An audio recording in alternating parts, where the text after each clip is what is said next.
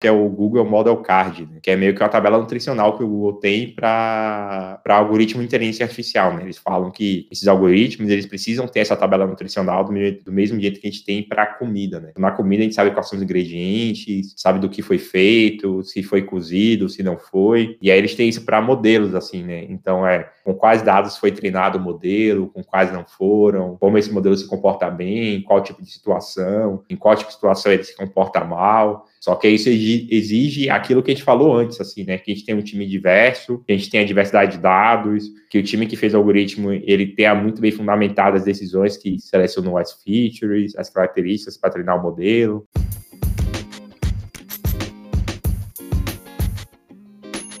Olá, pessoal! Mais uma vez a gente está por aqui, gravando o Tecno Hype. Meu nome é Lucas Santana. E eu sou a Renata Lia. E esse é mais um episódio do Tecno Hype, um episódio bem esperado pela gente, bem aguardado, em que a gente vai falar sobre vieses em algoritmos, sobre algoritmos racistas, sobre vieses e coisas nessa linha. Então, vamos lá para a pauta, Rê? Sim, e acho que vale até lembrar que a gente fez um episódio falando sobre inteligência artificial, para quem quiser dar uma olhada. É, a gente faz a introduçãozinha do que, que é uma inteligência artificial, o que, que é o machine learning e onde está presente no nosso dia a dia. A gente falou muito com é, também quais são as implicações né, que isso tem na nossa vida, assim, como é que a gente usa. A gente falou um pouquinho sobre como esses algoritmos são feitos, então a gente falou muito de aprendizado, que faz muito sentido de como a gente vai começar a nossa pauta hoje, assim, né? Porque a gente ia falar sobre é, algoritmos com vieses, e aí, o que é que é viés, na sua opinião, assim, e como é que isso acontece num, num algoritmo? Viés, para mim, a gente até fala, né, sobre viés inconsciente, que é quando você tem aquele preconceitozinho, mas você nem repara que tem, né? Assim, que, que nem talvez, uh, vamos supor, eu gosto de coisas, por exemplo, azul, az, tipo, da cor azul mais do que verde. Talvez porque lá no meu subconsciente eu fui treinada a gostar mais de azul por causa das minhas experiências. Lembra, sei lá, uh, passeios no parque com a minha família ou qualquer coisa desse gênero, né? E como a gente já falou antes, a inteligência artificial precisa de treinamento. E acontece a mesma coisa do que acontece com a gente, né? Uh, ela aprende que tal coisa é melhor, mas não necessariamente aquilo é verdade. Isso, acho que um, um exemplo que a gente sempre dá é que inteligência artificial é como se fosse uma criança, assim, né? O cérebro de um bebê que a gente tá lá ensinando ensinando, ensinando, ensinando. É, e quanto mais a gente ensina um certo tipo de coisa, ela vai assimilar. E acontece até coisas que a gente não percebe, né? Do mesmo jeito que a gente vê que uma criança aprende algo que o que a pai, a mãe não ensinou, que os pais não ensinaram, a mesma coisa pode acontecer na inteligência artificial e essa coisa, né? Esse comportamento, ela vai ter um comportamento enviesado, né? Que vai sempre. É, e a gente vai tentar traduzir, sei lá, ou dizer assim, que é ter o mesmo tipo de comportamento independente do, é, do resultado do dado de entrada, digamos assim, independente do input. É, é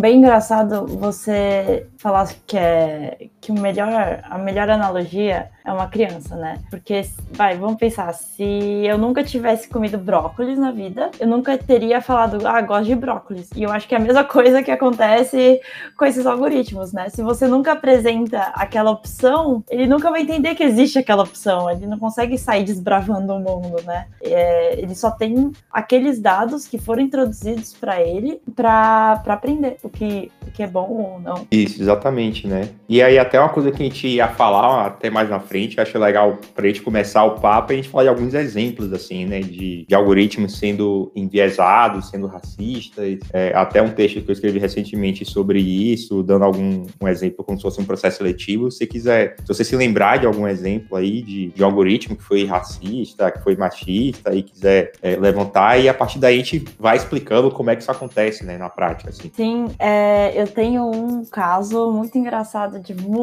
tempo atrás, quando machine learning não era hype, sabe? Não sei se você lembra quando começou a sair aquelas câmeras digitais que identificavam o rosto das pessoas e avisava quando alguém estava com o olho fechado para você tirar foto de novo. Sim, sim, sim, lembro sim. Então, agora lembrando que eu sou asiática. Então a câmera não funcionava na minha família. É, a gente ri, mas é pra chorar, né?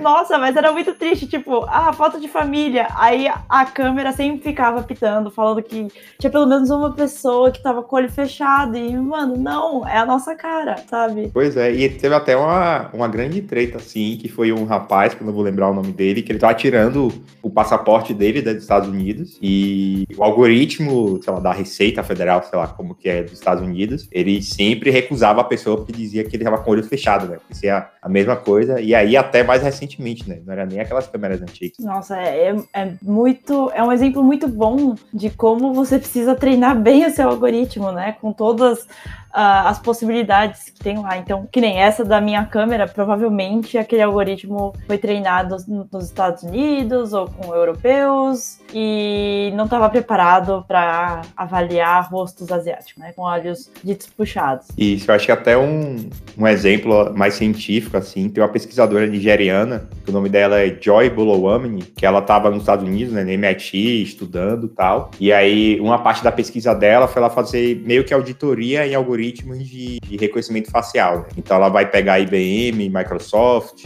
é, Google, Amazon também. Então ela vai precisar de algoritmos assim que são mais comuns. E daí ela fazendo essa análise, né, com rosto, com vários rostos, ela vai fazendo esse reconhecimento facial nesses algoritmos. E ela vai e descobre que em todos os algoritmos, independente de qual empresa eles são, sempre existe um gap assim, né? Eles sempre são melhores em reconhecer homens do que mulheres e sempre melhores em reconhecer pessoas brancas do que pessoas negras. E aí quando ela faz o gap né? Alguns algoritmos eram até 30% pior reconhecendo mulheres negras do que homens brancos. Né? Então, é, assim, e, e essa pesquisa assim gerou bastante coisa assim, né? Gerou bastante buzz assim. Mas e é muito engraçado que se você for considerar pelo menos, vai, nosso mundo aqui, Brasil, a maioria não é não são os homens brancos, né? Mas são eles que estão ali treinando os algoritmos, são eles que estão desenvolvendo os algoritmos, em sua maioria, pelo menos aqui no Brasil. E, e por isso que a gente fala tanto, insiste tanto que diversidade é importante nas empresas. É, e nesse caso é até um, uma, uma outra dimensão também, né? Que talvez a gente fale pouco, mas é a diversidade de dados também, né? Que é que nem aquilo que você falou no início, assim. Se eu nunca comi brócolis, se eu nunca tive esse dado diverso, digamos assim, do que é um brócolis até para poder tomar uma decisão, mas se eu nunca comi, é, meu cérebro não vai ser treinado, né? O algoritmo não vai ser treinado com isso, ele não vai reconhecer, né? Então, se o, o algoritmo ele nunca viu um rosto de uma pessoa asiática ou foi treinado poucas vezes com o rosto de mulheres negras, ele vai reconhecer muito mal, né? Então, quando a gente fala de diversidade, nesse caso, além das equipes, né? os times eles têm que estar preocupados também com a diversidade de dados que eles estão treinando sua inteligência artificial também, né? Um ponto que até pouco tempo atrás a gente não falava sobre isso. Né? Sim, e até lembrando um pouco, já que a gente está falando, eu puxei um pouquinho essa parte de empresas e tal, é, existem alguns algoritmos que ajudam a fazer a triagem de currículos. E eu acho que é aí que mora o perigo, né? Porque normalmente esses algoritmos aprendem com casos passados. E se a empresa ela não, não é diversa, então esse algoritmo vai aprender que aquela falta de diversidade é boa. Aí, então aqueles perfis específicos são bons e não vai, não vai trazer uh, currículos diferentes, talvez pessoas de, outros, de outras cidades, de outras faculdades uh, com, enfim, outro background, né? E eu acho que esse é um clássico também de problema que a gente encontra por aí. Sim, sim, demais, né? A gente trata, algumas vezes a gente trata a consequência como a causa, né? Então, isso é um negócio bem ruim, assim, né? Sobre correlação, causalidade que a gente não enxerga nesse ponto. E aí, como você falou, né? Se a gente for pegar aqui em São Paulo, né? Então, vai ser sempre pessoas da PUC, UC, Mackenzie, que já tiveram experiências no exterior, que falam dois, três idiomas. E aí, quando você vai olhar, assim, esse perfil muito único, muito provavelmente são de pessoas de classe média alta, provavelmente brancas também, e aí você vai perpetuando cada vez mais. E o pior, né, é que existe uma coisa assim que quando uma pessoa ela tá sendo enviesada, uma pessoa está sendo racista, uma pessoa está sendo machista, é assim, você consegue ver a atitude dessa pessoa, né? Você concordando ou não, mas você vê a atitude ali na sua frente. Quando é um algoritmo, sim, é só uma triagem do algoritmo do, de um currículo, sabe? Você nunca consegue, é, se não for questionado, entender se isso realmente está acontecendo ou se não está. As empresas não estão sempre preparadas para isso, é, elas mesmas não pensaram, né? Então é um negócio que acaba virando, é, você nunca vê, né? Do fato, de fato, assim, você nunca viu o que está acontecendo. É como se o pessoal, as pessoas aceitassem que aquilo lá é a fonte da verdade. E eu acho que a gente tem que começar a questionar mais quando a gente começa a usar uma ferramenta, procurar ver como é que funciona, fazer testes, talvez se a empresa não quiser falar para você como é que funciona o algoritmo ali, é, talvez testar se for possível, né? Você coloca ali vários, nesse, nesse exemplo dos, de currículo, colocar vários currículos diferentes, ver qual que é o output, o resultado para cada um deles, e aí ver se realmente está enviesado, se está ok ou não. É, isso era até a, a, próxima pergunta que eu ia te fazer, bem que você já tocou nesse assunto, já começou, era exatamente é como descobrir que esse meu algoritmo ele tem um viés, né? Você começou a falar um pouquinho sobre isso, mas como é que tanto a empresa que está fazendo algoritmo, ou até o caso mais comum, né? Provavelmente são a maioria das pessoas que estão ouvindo aqui a gente, que fazem parte de negócios que em algum momento vão contratar uma empresa de inteligência artificial para fazer algoritmo para elas. O que é, qual é o cuidado que elas têm que ter, o que é que elas têm que olhar para que elas não tenham um algoritmo enviesado na sua empresa? Eu acredito que o principal é, é tentar questionar como é que aquela ferramenta funciona, sabe? É, não só, ah, beleza, vou comprar essa ferramenta e show, é, mas fazer esse, esse tipo de teste, perguntar até se uh, dá para ver uma parte do código, se você conseguir, se você tiver alguém para interpretar ele. E você, o que, que você acha, Lucas? Eu acho que faz todo sentido sim.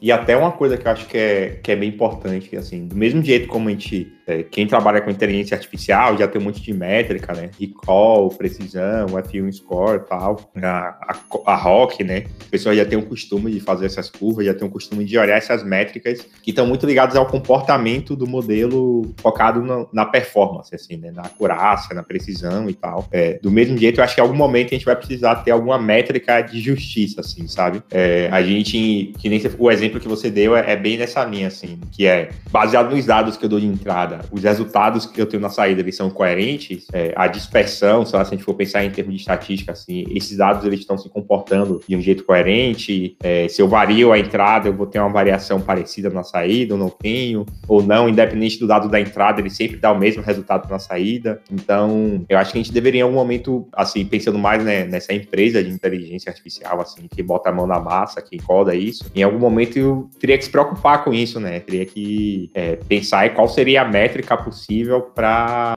falar sobre isso. Né? O que é que você acha assim? Eu, eu, concordo plenamente e eu volto naquela parte da diversidade, né? É, porque eu acho que a gente precisa ter as pessoas uh, diversas para poderem avaliar o output, o resultado desses algoritmos. Uh, eu acho que, como a gente falou, nós mesmos temos vieses. Então, por exemplo, eu presto muito mais atenção quando existe alguma injustiça contra a mulher e asiáticos, né? E, e por isso, uh, talvez eu vá prestar mais atenção no resultado de um, por exemplo, algoritmos de seleção de funcionários e vou falar, não, você já testou com uma mulher asiática para ver o que acontece, sabe? E eu acho que se você tem pessoas de vários grupos diferentes é, para questionar o que está acontecendo, tem menos chance de você deixar passar algum desses vieses que, que tá acontecendo ali. Sim, e tem até outro ponto, assim, né, que é, dentro do processo de inteligência artificial tem nós que a gente vai chamar de filter engineer, né, que é a, a engenharia das características, que é basicamente baseado nos dados que a gente tem, é definir quais desses dados a gente vai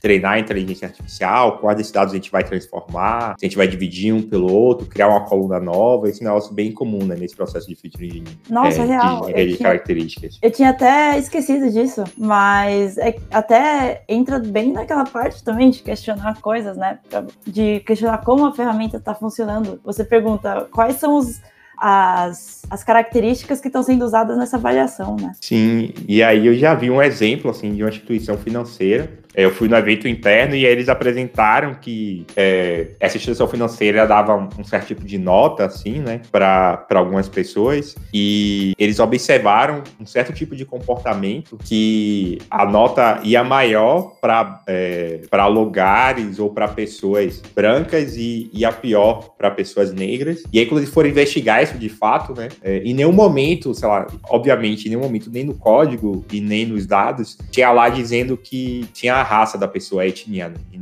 nenhum momento existia isso. Só que, ao mesmo tempo, existia o CEP. E aí, aquilo que eu falei lá no início, né? Que a inteligência artificial, ela acaba aprendendo uma coisa de um jeito que você nem percebe, ou uma criança. É... Nesse caso, o CEP era uma, uma variável que impactava muito o resultado da nota fiscal, ou o resultado da nota final dessa empresa. Né? E aí, dependendo do CEP que você tinha, você tinha uma nota maior, dependendo do CEP que você tinha uma nota menor. E aí, dependendo do lugar que você, é, que você vive, né? Então, eu sou de Salvador. É, então, assim, eu sei quais são os bairros que só tem pessoas negras, sei lá, pensando no Curuzu, Liberdade, e sei quais são os bairros que tem a maioria branca, sei lá, Corredor da Vitória, Pituba, é, Caminho das Árvores, assim. E dava pra ver, dava pra ver perfeitamente nesse algoritmo, assim, que é, em CEPs que tinham mais pessoas brancas, a nota era maior, em CEPs que tinham mais pessoas negras, a nota era menor, né? Então, assim, é uma característica que, assim, na teoria, era um negócio que é, quem está analisando pode achar que tanto faz, assim, né? Que é só mais um dado, mas uma pessoa que já tem a, a, aquela consciência, então, falou de diversidade do time, iria conseguir analisar isso antes, né? Iria conseguir entender que o, o CEP de uma pessoa pode ser um, um, tipo de dado que, em algum momento, no limite, é, denote a,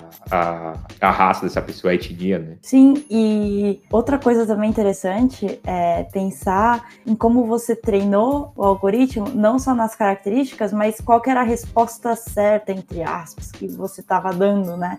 Uh, vamos supor que essas notas de crédito aí, essa nota final, é, fosse dada por uma avaliação de uma pessoa, sabe? É, e é, aquilo lá era dito como o score, a nota certa. E então, basicamente, o algoritmo vai pegar todos os vieses dessa pessoa que fez, que deu as notas, né? Sim, sim, exatamente, exatamente. Tem outro caso também, é, que esse vai até um pouquinho sobre como é o que é que uma empresa tem que tomar de, de decisão assim. Tem um cara que é super conhecido na tecnologia, que é o DHH. Você conhece ele? Não, não conheço. O DHH foi o cara que criou o Rails, ele é muito ativo na comunidade do Ruby. Ele criou a Basecamp, né, que são as empresas da 37 Signals. É, o Basecamp e tal é, é, dele, ele que criou. E aí ele é casado com uma moça que é, que é muito rica, milionária tal, é, de alguns países ali, Escandinávia, Suécia tal, países nórdicos assim. E aí eles foram pedir o Apple Card deles, e aí você já imagina o que aconteceu, né? Quando foi liberado o crédito, ele tinha muito mais crédito que a mulher dele, só que a mulher dele era muito mais rica do que ele, assim, muito mais rica. E aí eles foram questionar e a, e a Apple não conseguiu responder, né? Por que que estava acontecendo, assim. E aí, no final das contas, eles só falaram que eles não podiam responder, que quem estava fazendo a parte de crédito era o JP Morgan, que a Apple era só a label, né, do cartão de crédito, assim, a parte de marca e a parte financeira do JP Morgan que é responsável.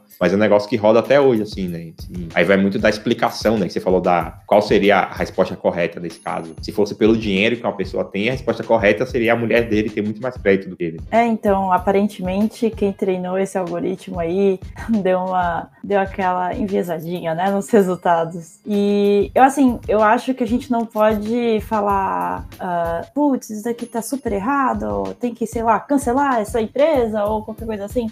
Mas a começar a apontar mais, falar mais quando a gente acha esse tipo de inconsistência, para fazer as empresas mudarem, sabe? Eu acho que uma coisa que acontece muito é a gente falar só, putz, não, tá errado, e parar de comprar naquela loja, falar mal daquela marca, mas não, eu acho que uh, o certo mesmo é falar, não, vocês erraram e eu estou esperando uma resposta para isso, né? Sim, até para forçar a ter uma resposta de fato, né? No caso da Apple, assim, a resposta foi, foi assim, resolva lá com o JP Morgan mas não teve uma resposta de fato do que aconteceu. Então, cobrar essa resposta é bem importante, até para descobrir, assim, é, é, um negócio que quem trabalha com inteligência artificial sabe que é um desafio e tanto que é você, dependendo do tipo de algoritmo que você use, você entender qual é a resposta daquilo, né? Você conseguir explicar qual é aquela resposta. E aí, quando você faz isso que você falou de pedir uma resposta, é até uma, uma pressão nesse direcionamento, assim, né? De a gente ter mais tecnologias que sejam explicáveis e que a gente consiga ter uma resposta pra gente, né? Sim, não aceitar a famosa black box, né? Ah, eu coloco coisas ali e sai um resultado lá do outro lado. É, e acho que ainda nisso, assim, já partindo para essa parte de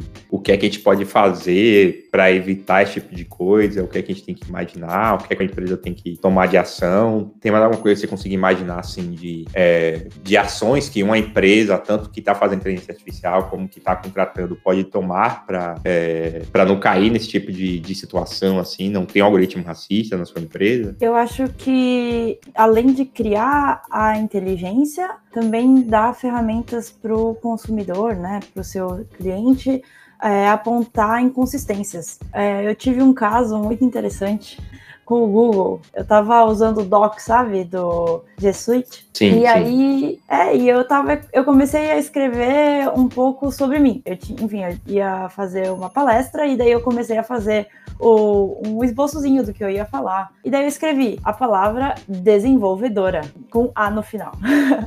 E uhum. aí o Google falou, tá errado, e sugeriu, sabe? Quando ele aparece, marca como vermelhinho e dá uma sugestão. E a sugestão era de desenvolvedor. Aí eu falei, não, não acredito. Só que Olha esse Google aí. Pois é, e eu fiquei assim, como assim não existe mulher desenvolvedora? Não é possível, né? Sim. E, e a mesma coisa acontece se você for escrever engenheira. Ele tenta corrigir para engenheiro. É, é, bem problemático. Mas o Google, quando ele vai te sugerir alguma coisa de mudança, ah, que nem nesse caso, né? Falar, ah, coloque, você não quer colocar desenvolvedor, aparece do ladinho um xizinho e uma, e uma caixinha para você reportar aquela resposta. Então, o que eu fiz foi simplesmente não ignorar aquela caixinha e, e falei, cara, isso aqui tá errado. Então, eu, eu, cliquei lá para falar, não, essa, essa indicação não tá certa. E eu acho que se todo mundo fizesse isso, logo, logo o Google. Eu, eu digo Google porque é, é, o, é, a empresa que eu mais vejo tendo essa ferramenta para você reportar erros. É, é, então, o Google estaria com algoritmos bem melhores já. Nossa, de fato, assim, né? Já é difícil você saber que alguma decisão foi tomada por algum, algum, algoritmo de machine learning, deep learning, A. Mais difícil ainda é você é, conseguir reportar, né? Sei lá. Isso daí é, é, realmente um negócio que eu vejo, assim, vou dizer quase nunca eu vejo esse tipo de, de coisa, assim, de situação. Você lembra de, assim, de casos que o pessoal reportou e funcionou? Putz, eu acho que não, assim. Eu tenho casos bem grandes, assim, mas foram casos que têm a ver com repercussão, né? E até do próprio Google, depois do Twitter. Rolou uma, uma baita treta do Twitter que é, de, de, fotos também no Instagram, que pessoas estavam reclamando que é, fotos de influenciadoras brancas davam mais engajamento do que fotos de influenciadoras negras. Alguns perfis fizeram uns testes assim. É, mas. E aí, isso foi muito mais pelo, pelo buzz que deu, pelo engajamento, né? De ter muita pessoa falando sobre isso, do que de ter uma ferramenta fácil para que alguém consiga ir lá e marcar e falar alguma coisa, né? Eu, assim, sendo muito sincero, eu não consigo pensar em nenhuma empresa que que, que, que tem uma, uma ferramenta dessa assim para falar especificamente do algoritmo de, de inteligência artificial, sei lá, alguma coisa nessa. nessa... E, e você acha que também uh, existe uma, uma vontade da empresa, dessas empresas grandes uh, de tecnologia, esconderem quando estão usando inteligência artificial? Porque, por exemplo, no seu feed do Instagram, é, com certeza existe uma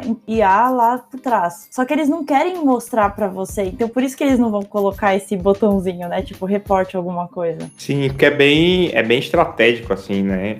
Porque aí vai dar aquela sensação de que você está sendo manipulado, né? Por mais que seja, e assim, isso é uma, uma discussão que vem desde o Facebook, né? Da época que o Facebook estava super bombando, 2015, 2014, em que o Facebook admitiu que ele fazia testes para entender até que ponto o Facebook conseguia manipular as emoções das pessoas, através do feed das pessoas, né? das notícias que vinham no feed. É, que eu acho que as empresas têm esse medo, assim, né? Na verdade, as pessoas têm esse medo de estarem sendo manipuladas e as pessoas não querem alimentar esse medo elas realmente não, não falam sobre isso, né? É sempre um negócio super é super abrangente, assim, né? Então é o algoritmo do YouTube que recomenda, o algoritmo da Netflix que recomenda, o algoritmo do Instagram e tal. Mas nunca se diz o que é, o que faz, né? Qual é o objetivo. E aí, de novo, a gente acaba caindo mais uma vez no, no documentário, né? Dilema das redes, de fazer um bingo. Mas é, o objetivo, obviamente, é maximizar, né? Seu, seu, seu valor para a rede no tempo ali, né? Então, quanto mais tempo você ficar engajado naquela rede por mais tempo, melhor para essa rede social, né? Então, esse algoritmo ele tá muito direcionado para isso, né? É, pois é. E ah, acabei de lembrar só fazer uma correção.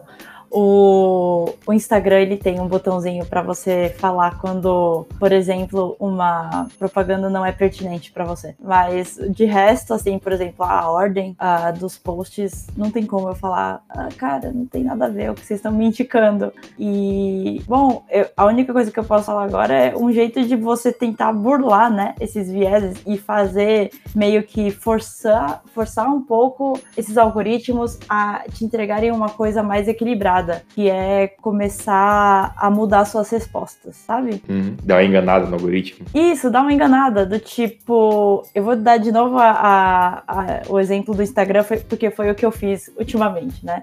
Tava aparecendo no meu feed, naquele feed de Discover, sabe? De coisas aleatórias, assim. Sim. É, muita, muita influenciadora, muita propaganda e não sei o quê. E daí eu falei, não, sabe o que, que é? Eu, eu, se eu vier pra essa página aqui, eu só quero ver coisa de cachorrinho muito fofo, porque eu não quero mais pensar em problema, não quero ficar vendo, sei lá, influencers e tal. Então eu comecei a só clicar e dar like em fotos de cachorrinhos. Acho que eu fiz isso por uns dois, três dias, e daí a, essa minha página de coisas aleatórias já, já mudou bastante. Só começou a aparecer cachorrinhos fofos. Então foi o meu jeito de retreinar o algoritmo, sabe? É, um algoritmo para chamar de seu, né? Isso, o algoritmo para chamar de meu. Você tem que dar uma cutucadinha ali. Eu não consigo exatamente cutucar o Instagram e falar, não quero mais ver isso mas eu consigo dar esses sinais uh, com as minhas respostas, né? Sim, sim.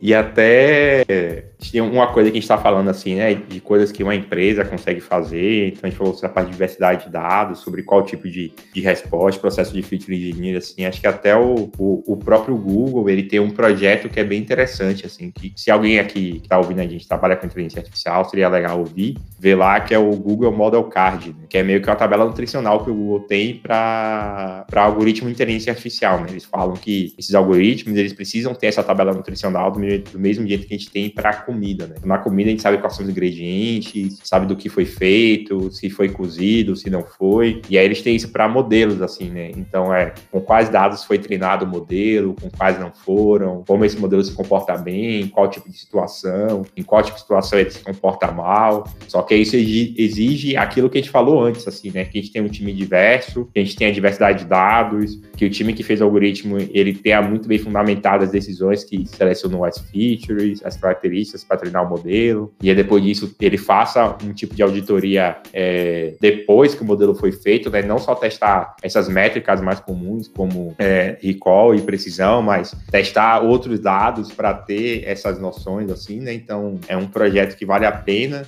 mas ao mesmo tempo precisa de, de engajamento dos times, assim, né? De engajamento verdadeiro. Né? Sim, e eu acho que além de tudo isso, a, as, as empresas têm que querer que o público entenda o que está acontecendo. Porque imagina se tá, o pessoal fala, ah, eu vou dar essa tabela nutricional e vou falar, e daí vai começar a usar um monte de palavra técnica.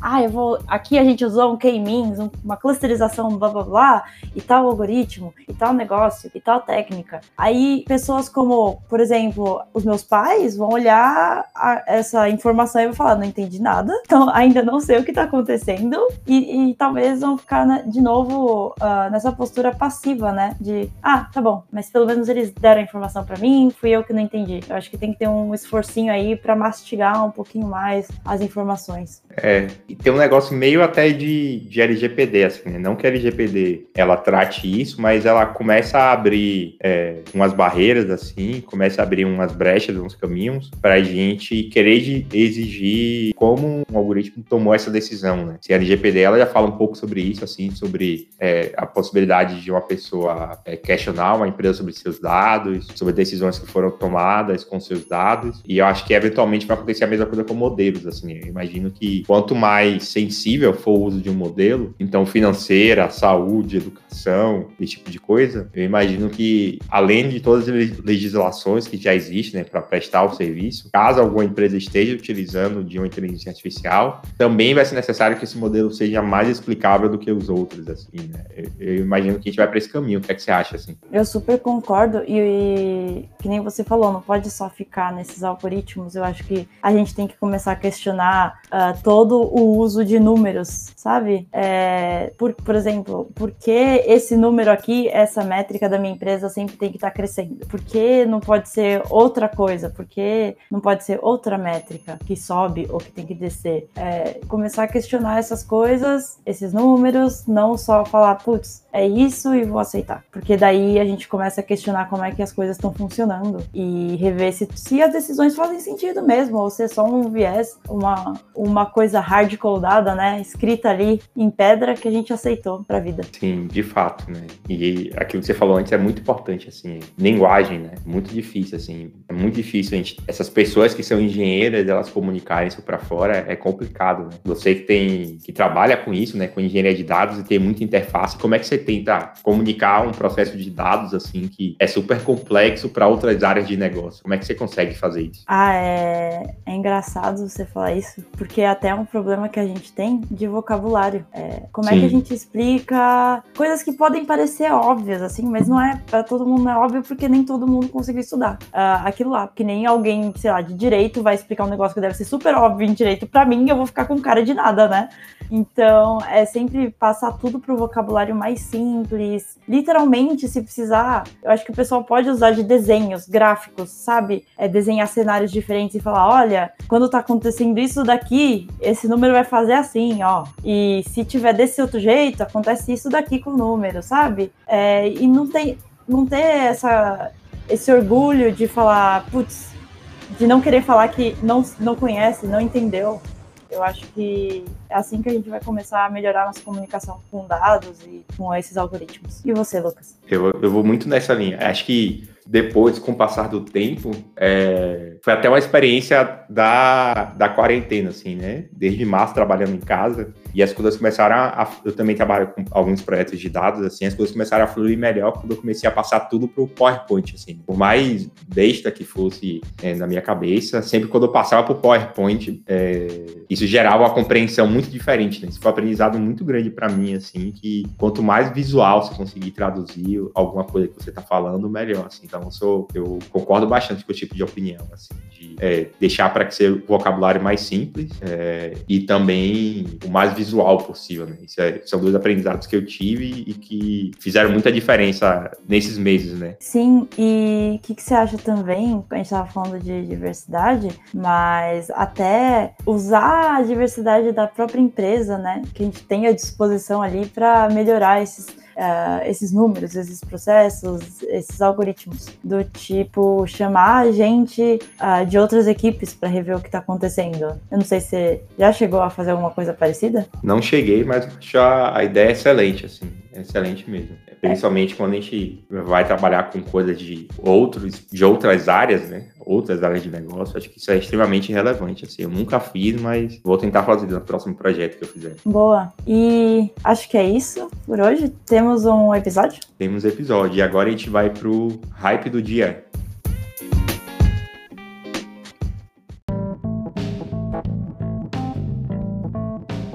Então, pessoal, o... vamos falar agora sobre o hype do dia. Uh, eu queria trazer aqui uma página do Instagram que chama perspectivas.if. É... Não é nada sobre tecnologia, mas é sobre vieses, né? É uma página que fala, que mostra situações, uh, comentários machistas que normalmente passam no nosso dia, a gente nem percebe que é machista, sabe? É... E eu acho que isso mostra um pouquinho do, desse treinamento que a gente teve uh, quando era menor, no nosso dia a dia, e que a gente pode passar a questionar, porque, enfim, essas coisas os viés não existem só nos algoritmos, né? Mas nas nossas cabeças também. E você, Lucas? Bom, vou fazer uma recomendação meio fora do tema, então não é nem de tecnologia e nem é do tema que a gente estava assistindo aqui, falando aqui, mas é uma série que eu vi lá na, na Amazon, que eu gostei muito, que é o Truth Seekers, Buscadores da Verdade, sei lá, uma coisa assim. É como se fosse uma,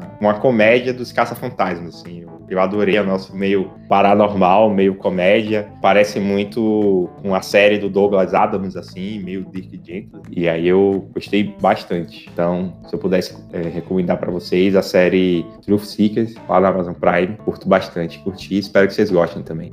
Show! E também acho que reforçar o convite, né, Lucas, que você fez no meio do episódio. Quem trabalhar com IA, Machine Learning e outras coisas e quiser uh, compartilhar um pouquinho com a gente sobre essa experiência de trabalhar com esses, com esses algoritmos, é, como balancear melhor uh, o treinamento dessas ferramentas, por favor, compartilhem com a gente. Sim, e até as duas indicações que a gente fez no meio, né? Que foi a pesquisa da Joy Blomini, que tem um site chamado gendershades.org, gendershades.org. A gente vai colocar aqui no link e também o próprio Google Model Card, se vocês quiserem dar uma olhada. A gente vai colocar no link aqui também, é, no post, para vocês darem uma olhada lá e verem como, como que é e como é que vocês conseguem utilizar no dia a dia de vocês. Show, então, muito obrigada, pessoal. Muito obrigada, Lucas. Muito obrigado, Rê. Muito obrigado que está ouvindo aí a gente. Obrigado e por mais um episódio e até o próximo. Até!